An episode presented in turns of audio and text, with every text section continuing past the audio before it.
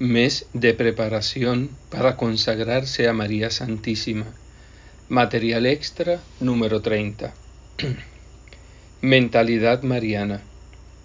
Para vivir en dependencia de Nuestra Señora y obedecerle en todo, debemos ante todo, como hemos dicho, escuchar a Cristo, dejarnos conducir por sus prescripciones y consejos, tal como los encontramos sobre todo en su Evangelio este Evangelio que es también en cierto sentido el Evangelio de María. Hemos de conocerlo y para eso leerlo, estudiarlo y meditarlo. Para ser conducidos por el Espíritu de María, debemos pensar, querer, hablar, obrar y vivir según el Espíritu de Jesús. En primer lugar, hemos de aprender a pensar y a juzgar de manera mariana, y por ende evangélica. La primera dependencia, la más importante que tengamos que practicar, es la del pensamiento, la de la inteligencia. Si Jesús y María reinan realmente en estas cimas luminosas de nuestra inteligencia, su dominación se extenderá fácilmente desde ahí al resto de nuestro campo vital. Al contrario, si estas cumbres fuesen inaccesibles para ellos, de manera que no lograran conquistarlas, su imperio sobre el resto de nuestra vida quedaría gravemente comprometido. En efecto, se quiere como se piensa, se obra según la propia manera de ver las cosas, se vive según las propias convicciones. No es posible llevar una vida cristiana seria si no se piensa y no se juzga habitualmente, no según las miras del mundo, el Evangelio de Satán, sino según las enseñanzas de Cristo. Y eso no es tan fácil. Incluso es algo muy difícil, pues para hacerlo hemos de ir contra la opinión corriente, iba a decir de la opinión general, no sólo de los no creyentes y de los cristianos no practicantes, sino también de la mayor parte de los que llamamos buenos cristianos. No somos lógicos con nuestras convicciones, no somos consecuentes con nuestro cristianismo. Somos cristianos por la misa del domingo y una breve oración cotidiana. Los mejores lo son por la misa, la Sagrada Comunión y el rosario de cada día. Pero nuestra vida de inteligencia, nuestra mentalidad está tan poco influenciada por nuestras convicciones cristianas.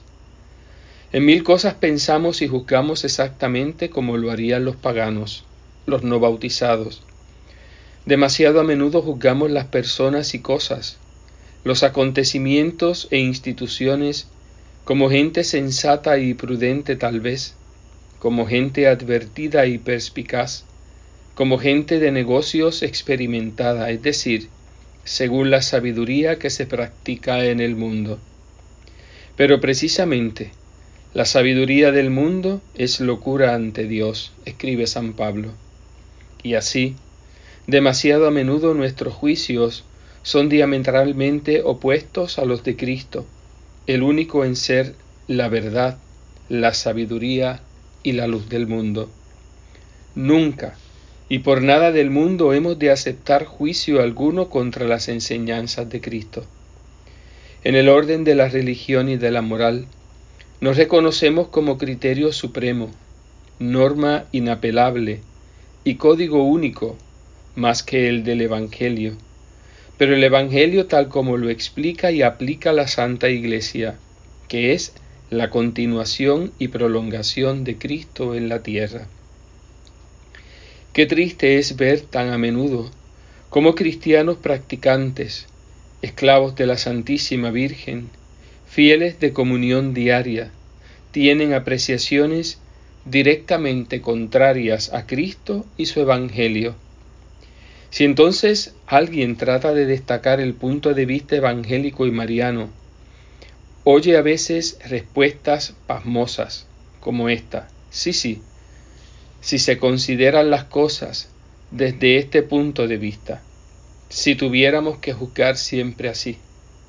Pues sí, siempre y en todas partes hemos de pensar, juzgar y apreciar así todas las cosas, de modo evangélico y mariano.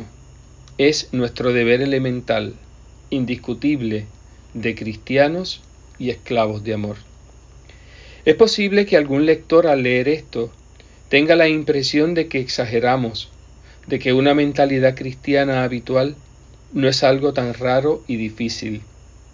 Muy bien. ¿Quieres entonces que hagamos una prueba? ¿Quieres que tomemos algunas máximas centrales y dominantes del Evangelio y nos preguntemos si conformamos habitualmente nuestros juicios y modo de ver con estos axiomas indiscutibles? Que nos preguntemos también si hay muchos cristianos que piensan y obren según estas sublimes sentencias? Cristo condensó en algunas frases su sabiduría divina y toda su concepción del mundo y de la vida. Un día, al dirigirse a las turbas, les dijo, y su divina madre adhiere plenamente a sus enseñanzas.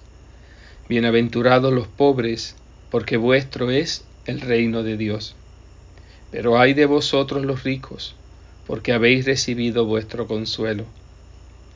Pero ¿quién de entre nosotros cree prácticamente en la bienaventuranza de la pobreza y en el grandísimo peligro de las riquezas? ¿Quién se estima dichoso de ser pobre y al contrario desgraciado y digno de compasión si es rico y acomodado? Para la mayoría de los hombres, la vida es una carrera por los bienes de este mundo, y nosotros mismos somos inconsolables si sufrimos pérdidas de dinero, y experimentamos una baja en materia de bienes temporales. ¿Es esta la mentalidad evangélica y mariana?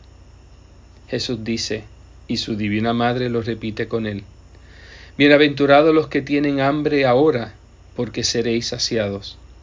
Ay de vosotros, los que ahora estáis hartos, porque tendréis hambre. Y nosotros nos estimamos dichosos cuando nada, pero realmente nada, nos falta en el alimento, en la vivienda, en el vestido. No pedimos solo lo necesario, sino que necesitamos lo refinado, lo confortable, lo lujoso, lo superfluo. El bienestar de los demás nos apena cruelmente. ¿Es evangélico eso? ¿Es mariano? Jesús dice también, y Nuestra Señora lo aprueba con toda su alma, Bienaventurados los que lloráis ahora porque reiréis Ay de los que reís ahora, porque tendréis aflicción y llanto. Y nosotros nos hemos ocupado sin cesar en huir de la cruz y en sacudirla de nuestros hombros. Nos estimamos dichosos exactamente en la misma medida en que nos ahorramos algún sufrimiento.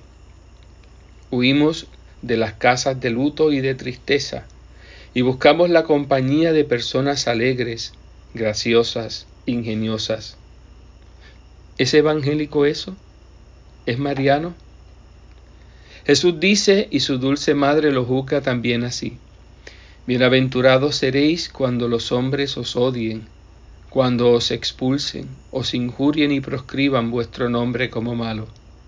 Alegraos ese día y saltad de gozo. Ay, cuando todos los hombres hablen bien de vosotros. Y nosotros nos contristamos, nos perturbamos cuando no se nos rodea de mil atenciones, cuando parece que no se nos presta atención por un instante, cuando parece que se prefiere más a otras personas que a nosotros, cuando se habla un poco menos favorablemente de nosotros. Y estamos dichosos y alegres de ser puestos en primer lugar, de ver que nuestro trabajo es apropiado y alabado, de ocupar a gran o a pequeña escala un lugar de honor. ¿Es evangélico eso? ¿Es mariano? No sería difícil proseguir y extender este examen de conciencia. Vivimos en un mundo al revés. Somos muy a menudo paganos con etiqueta cristiana. Estamos tan lejos de la atmósfera cristiana y mariana en que debemos vivir. Y somos la sal de la tierra. Desgraciadamente esta sal se ha desvirtuado ya no tiene gusto. ¿Para qué puede servir ya? Es forzosamente incapaz de impregnar la masa de la humanidad, sanearla y cristianizarla. Vamos, una vez por todas pongamos fin a este triste estado de cosas. Seamos cristianos serios, verdaderos esclavos de Jesús y de María. Adelante, al trabajo. En todo, absolutamente en todo, en las circunstancias más graves y en los más humildes sucesos cotidianos, adoptaré, primero de pensamiento y de juicio, y luego de acción, una actitud verdaderamente cristiana, la que me piden las miras de Jesús y de María. Todo acontecimiento, toda persona, toda doctrina, las consideraré con los ojos de Cristo y de su Divina Madre. Los apreciaré según su manera de ver y no según el parecer del mundo. Cuando tenga que formar un juicio, cuando otros me pidan mi parecer, entraré un instante en mí mismo y me preguntaré, ¿qué piensan de este caso Jesús y María?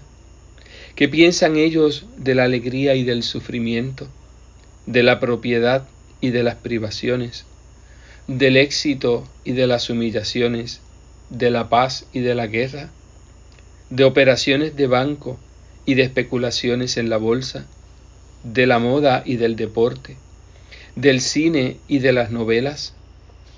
En todo les pediré su parecer y conformaré a él mi juicio y mi conducta.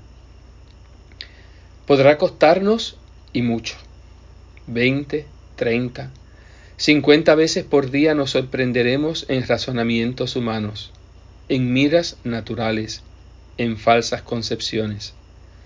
Cada vez con calma y paciencia, pero también con energía y decisión, rectificaremos nuestras miras para conformarlas con las de Cristo y con las de su, dulce Madre.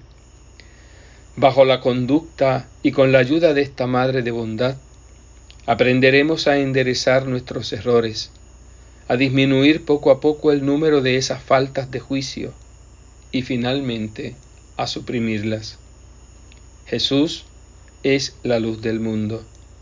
María es el hermosísimo candelabro de oro que lleva esta antorcha y la hace irradiar en todo el mundo. Quien los contempla no caminará en la oscuridad sino que tendrá la luz de la vida.